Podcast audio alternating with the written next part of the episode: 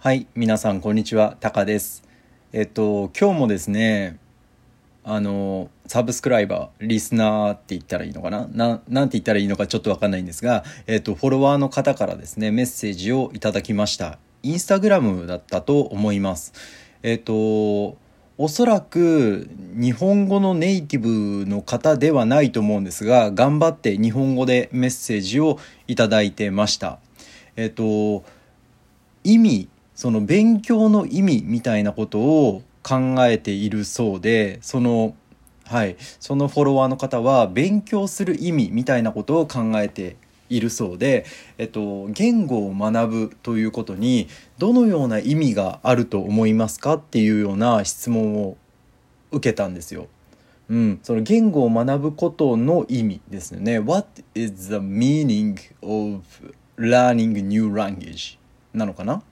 うん、その新しい言語を学ぶことの意味。皆さんであれば日本語を学ぶことの意味。The meaning of to learn Japanese. To study Japanese. そう僕であれば英語スペイン語フランス語が今の僕のターゲットランゲージなんですけど、えっと、新しい言語を学ぶことの意味は何ですか何だと思いますか？っていうような、えっと、質問をいただきました。その方は日本語で、えっと、質問をいただいてたのでおそらく、えっと、その意味がないって思ってるわけじゃなくって、えっと、誰かに言われるのかな？自分の中で少し葛藤があるのかもしれません。はい。えーまあ、その勉強の意味ということに関しての僕の回答です。意味なんてない。There is no meaning だと思います。僕はね。はい。えっ、とあくまでも、えっと、これは日本人の感覚ではなくて僕の考えです、はい、僕は少しずれているのかもしれません。普通の日本人からは。ただ僕はこう思うということで、えー理解してもらったら嬉しいです。僕は勉強することに意味なんてないと思います。小学生とか中学生が、えっと、数学とかね物理歴史えー科学いろんなものありますよね。そういう教科を学ぶことに意味なんてないってよく言うじゃないですか。微分積分を勉強してね高校生か。高校生が微分や積分を勉強する意味って何だと思いますか？ね日常で微分や積分を使うことってないですよね。うん。それをあえて学ぶ。ねそのサインコサインタンジェントの三角関数とかね。うん、そのベクトルをこう3次元で表すこと。そんなことって日常で使わないですよね。普通は。それに何の意味があるのって言われたらやっぱり意味なんてないと思うんですよ。うん、これは、えっと勉強だけに限らず仕事だって何だってそうだと思います。僕は20代前半の頃かな仕事を始めたばかりの頃この言葉よく使ってました。それって何の意味があるんですか？What is the meaning? とかね。特にこの仕事をする上でそれって意味ありますか？みたいなことをよく言ってたんですよ。本当にねまあ若かったなと思いますね。はいこれ僕の大きな失敗の一つですね。うんそれって何の意味があるのってよく言ってました。本当に。生意気にもね。ただ今、まあ、少し時間が経って少し冷静にこう物事を見ることができるようになってまだまだ、えー、と僕は勉強途中。もちろんね。もちろん勉強途中なんだけどえっ、と今は今現状で僕が思っていることはえっ、と意味なんてないって思ってます。特にね何をする上でも意味なんてないと思ってます。あの例えば仕事をする上で自分がね車のセールス車を売らなきゃいけないっていう立場で、えー立場の人がね日本人に対して日本人が車を売らなきゃいけなきゃ、えー売らなきゃいけないという状態の人がねえっ、と自分のオフィスでね自分のデスクの上でずっと英語を勉強していたってそれって売り上げにはつながらないですよね。もちろん海外のお客様が来るかもしれない。海外のお客さんが来るかもしれないしそういう時には役に役に立つかもしれないよ。将来的に英語がね。ただ売り上げを上げるということに関しては英語を勉強するよりも一人でも多くのお客さんと話をすることが大事じゃないですか。少しでも多くの広告をするということが大切ですよね。うん。であればその英語を勉強している人に対して自分のその人の上司とかがねそれ意味なんてないぞみたいな英語を勉強することなんか意味ないぞっていう言葉をねかけてしまったりすると思うんですけどそういう時に、えっと、意味ないって言ってしまうとねちょっと違うと思うんですよ。その英語の勉強に意味なんかないぞって言ってしまうとそもそも生きてることに意味なんかないんだからあの全てのことにそんなに意味ってないんですよ。うん、ぶっちゃけ。ね。もちろんね、その宗教的な考え方とかいろいろあると思いますよ。僕、僕自身もね、意味なんてないなんて思いたくない。思いたくないですよ。ただね、ただ冷静にね客観的に捉えてみると何の意味があるのって言われたら自分の家族を幸せにするためね自分が幸せになるため大切な人を守るためいろんな意味作ろうと思えば作れますよ。ただじゃあそれ守ることに何の意味があるのとかねどんどんどんどんそのへりくつ言われたらもうそんなの意味なんてないよって言ってしまって終わりですよね。最終的には There is no meaning なんですよ。ただ意味のない人生にね意味をつけていくことが人生じゃないですか。全てのことに意味なんかないんだけどあなたの人生に何の意味があるの？うんそんなの意味なんてないよ。でもね意味がないけれども自分は自分の大切な家族と一緒に過ごしていることが楽しいから生きてるんだよって。それでいいじゃないですか。ね、全部そういう風なんですよ。そういうことになると思うんですよね。それを仕事の時にねその英語を勉強している営業マンに対してお前英語なんて勉強しても意味ないぞっていうのはちょっと違いますよね。そういう時には何て言えばいいのかっていうと仕事の成績を上げるためには英語をするよりも一人でも多くのお客さんと話をした方が効率的だよって英語を勉強するよりもお客さんと話した方がお金をたくさん儲けられるよっていうアドバイスをするならわかるけど英語なんて意味ないよって言うのっておかしいじゃないですか。英語意味あるしだって。英語勉強することって意味あるし逆に言えば人生に意味なんかないしっていうことですよね。はい。えっ、と今回質問いただいた方も言語を学ぶことに意味なんて意味があるんでしょうか？言語を学ぶ意味って何だと思いますか？うん。意味なんかないですよね。逆に言ってしまえば意味しかないですよね。例えばどういうことかっていうとこれ僕の大好きなねちびまる子ちゃんっていう漫画があるんですよ日本にね。そのちびまる子ちゃんっていうえまあ、家族一つの家族の話なんですけどまる子ちゃんっていう小学生の女の子が大好きなおじいさんがいます。まる子ちゃんのおじいさんの言葉こんな言葉があります。意味のないことをたくさんするのが人生なんじゃよこの「じゃよ」っていうのはおじいさんたちが使う言葉ですね。うん、おじいさんたちのニュアンスがあるのがこの「じゃよ」っていう最後の、えーと、 particle です。意味のないことをたくさんする。ね、 no meaning。意味がない no meaningのことをたくさんする。それが人生なんですよ。人生って何？意味のないことをたくさんすること。ね。人生なんか暇つぶしみたいなもんなんですよ。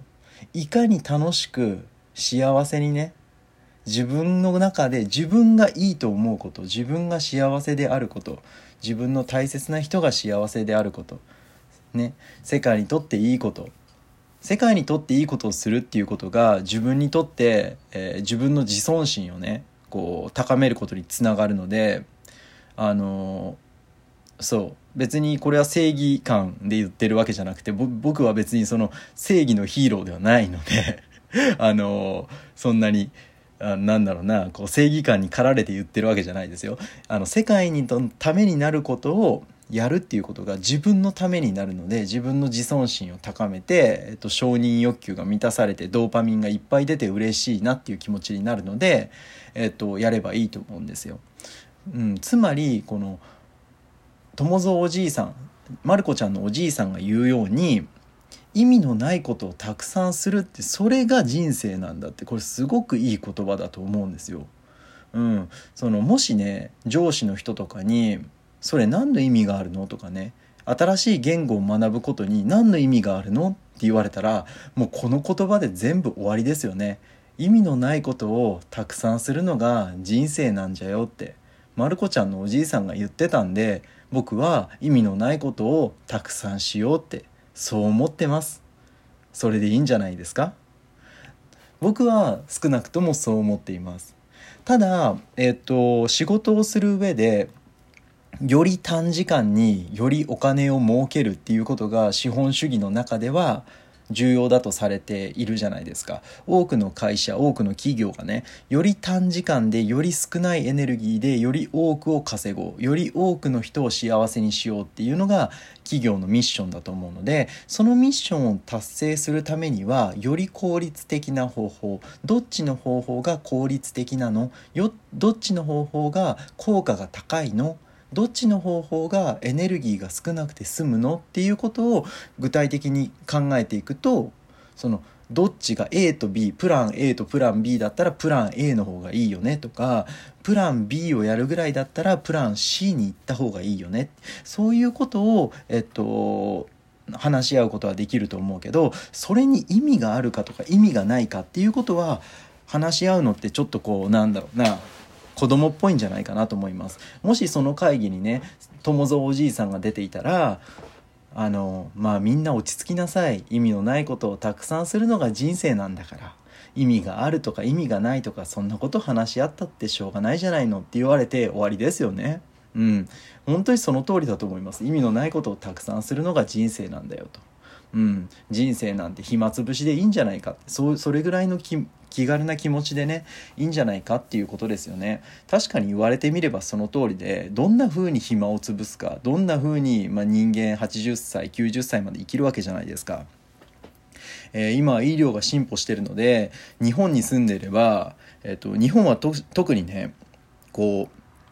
医療提供体制がいいんですよ。あの少ないお金で少ないお金でねものすごい医療が受けられるんですよ日本は。えっと、日本のおじいさんおばあさんたちっていうのはちょっと話がずれてしまうんだけど日本のおじいさんおばあさんたちっていうのはねめちゃくちゃな量の薬飲んでるんですよ。もうびっくりしますよ多分皆さん。本当にびっくりすると思いますよ薬だけで薬だけでねお腹いっぱいになるぐらいの錠剤を飲む人もいるんですよ昔の人とかだったらさ昔の人って木の実1個とか木の実2個とかで生活してたわけじゃないですか。もうびっくりするぐらいの薬飲んでますからね。びっくりするぐらいの量の薬飲んでますよ。であとはね湿布薬っていうのが好きでねおじいさんおばあさんは。湿布薬って何かっていうとその N セイドですよね。その痛み止め、えーと、アスピリンみたいな成分が配合されている、えーと、貼り薬。ね貼り薬。その貼る薬がね痛みを取るっていうかね、まあ、ちょっとこうねあの、メントールとかが入ってて少しこうヒヤッとしてねスッとするんですよ。そのスッとして痛みがなんとなく取れてるような気がするだけ。ね、もちろん痛みが取れるんですよ。その理屈っていうか薬理作用としては痛みが取れるんだけどそんなに効かないと思うんですよ。そんなにね。それで、えっと、生命予後とかね死亡率が大きく減少するようなものではないですよ。もしそのおじいさんおばあさんがね全部お金をね自費で払わなきゃいけないって言ったらおそらく湿布はいらないっていうと思います。ただおじいさんおばあさんはね幸いなことに医療にほとんどお金がかからないんですよ。だから皆さん湿布をね本当にちっちゃいおばあさんがねちっちゃい背で体の小さいおばあさんがですよどこ体のどこに貼るのっていうぐらいの量の湿布をね嬉しそうに抱えて持って帰るんですよ。あのなんかねおかしいなって思いますよねそれ見てると。あのうんどこに貼ってるかも分かんないしね。その薬とかもねお家にものすごい量が余ってるんですよ。あのうん飲まないから。飲まないけど医師あの病院にかかれば薬って処方されるですよね。おじいさんおばあさんも自分でお金払ってるわけじゃないからもちろんある程度は払いますよ支払いは。ただほとんどは社会保障から、えー、お金が出るので、まあ、どうせならおお薬もらおうかなって思うじゃないですか。家家に余っててもお薬もらおうかなって思いますよね。病院としてはどうですか？お薬出した方がお金儲かるんでお薬出しますよね。薬局だってそうですよ。ね。お医者さんだって処方箋書けばお金もらえるんで処方箋書きますよそりゃ。ね。資本主義だもん。それ別にあのうんお医者さんの倫理観を問うっていうのもおかしいし、えーと、おじいさんおばあさんのことを悪く言うのもまたちょっとこう角違いかなと思うんですけど、えー、それでね実際ねすっごい量のね、あの、薬を持って帰ってねあの、そうそれがものすごいね 医療費を生んでしまってるんですよね。すごくもったいないですよね。うん。まあ、そんなことでね日本人っていうのは日本に住んでいるとね長く生きられるんですよ。うん、医療が充実してるからね80歳90歳下手すれば100歳100歳を超えて生きる可能性があります。まあ、そんな長い人生の中でねどんな風にその100年という時間を過ごしていくのか、ね、100年という時間を潰していくのか言い方は悪いけどまあそうじゃないですか。どんな風にして100年を過ごしていくのか。できるだけ長い時間楽しい方がいいですよね。うん、それはもちろんねずっと楽しいっていうことは無理ですよ。そのドーパミンの量には、えっと、ドーパミンのスイッチか。ドーパミンのスイッチには限界があるのでスイッチ入れっぱなしにすればやっぱりスイッチが入りにくくなるんですよ。つまらない時があるからこそドーパミンのスイッチが入った時に嬉しいって感じることができる。毎日毎日お寿司ばっかり食べてたら飽きますよね。いくらお寿司が好きな人でも。ねチョコレートが大好きな人でもチョコレートめちゃくちゃもう食べ過ぎたらねずっと永遠とチョコレート食べ続けたらねチョコレートじゃ満足できなくなっちゃうんですよ。うん。そので体壊して終わりですよね。そう。だから結局ねそのずっと幸せっていうのは無理である程度我慢する。ある程度のこのストイックなストイシズムみたいなのって理にかなっているんじゃないかなと思います、まあ、そんなことでえっと人生には意味がない、うん、意味のないこと人生に意味がないっていうとちょっとねあの違うかもしれないんですけど意味のないことをたくさんするのが人生なんだって言ってねそのおじいさんいろんなことを学んできたおじいさんがいろんなことを経験してきたまる子ちゃんのおじいさんとっても心が優しいおじいさんですよ。そのおじいさんがね意味のないことをたくさんするのが人生なんじゃよって言ったらねあそうかなって思いませんか？皆さん。うん。あの僕が言ったってね全然説得力ないですよ。まだまだね。30歳になったばっかりでねまだまだ人生の3分の1過ぎたかどうかぐらいの、えっと、若造がねえー、意味のないことをたくさんするのが人生ですよ皆さんって言ったって何の説得力もないけどね。さくら友蔵おじいさんがねあのまる子ちゃんのねあのまる子ちゃんのおじいさんですよ。皆さんにとっては全然知らないおじいさんかもしれないけど僕たち日本人にとってはね誰もが知ってるおじいさん。誰でも知ってる日本人なら。日本で最も有名なおじいさんの一人だと思いますよ。さくら友蔵おじいさん。ね。そんなおじいさんがこんなことを言っています。意味のないことをたくさんするのが人生なんじゃよ。ね。皆さん自分の人生にね何の意味があるんだろうかとかこう勉強していてねこれって意味あるんだろうかとかえーと、仕事に思い詰めたりこう仕事に悩んでいる時にねあれこれって意味あるんだろうかいろんなことをいろんなネガティブな感情があると思います。そんな時にねこのさくら友蔵おじいさんの言葉を思い出してもらうとなんかこう心が楽になってねあそうだ結局意味のないことをたくさんするのが人生なんだから少しでも意味のないことをやってみようとかうん意味がないかもしれないけど楽しいからやろうとか意味がないかもしれないけどうんなんかこう満足感を得られるからやってみようとか勉強してみようとかねそれでいいと思うので、えっとまあ、この言葉をね心の中に持っておくと何かこう楽になる瞬間があるんじゃないかなと思いますせっかく勉強日本語を勉強しているのであればこういう日本語のね、えーまあ、素晴らしい考え方の、まあ、日本のこう名言格言っていうのを、えー、少しずつ、えー、っと覚えていくといいんじゃないかなと思います。はいということで今日はここまでです、えー、こういうねちょっとこう人生の教訓みたいなね日本語で日本語の人生の教訓みたいなものもシェアできるといいかなと思っていますのでえっとまあ、僕も好きなんでねこういう人生の教訓みたいなことを。僕も常にこういうことを考えていますので哲学みたいなことを、えっと、またこう人生に悩んでいるという方はですね、えー、ぜひぜひメッセージをいただければ、えっと、僕なりのえ考え方っていうものをシェアさせていただきます。はい、ということで今日もありがとうございました。またね。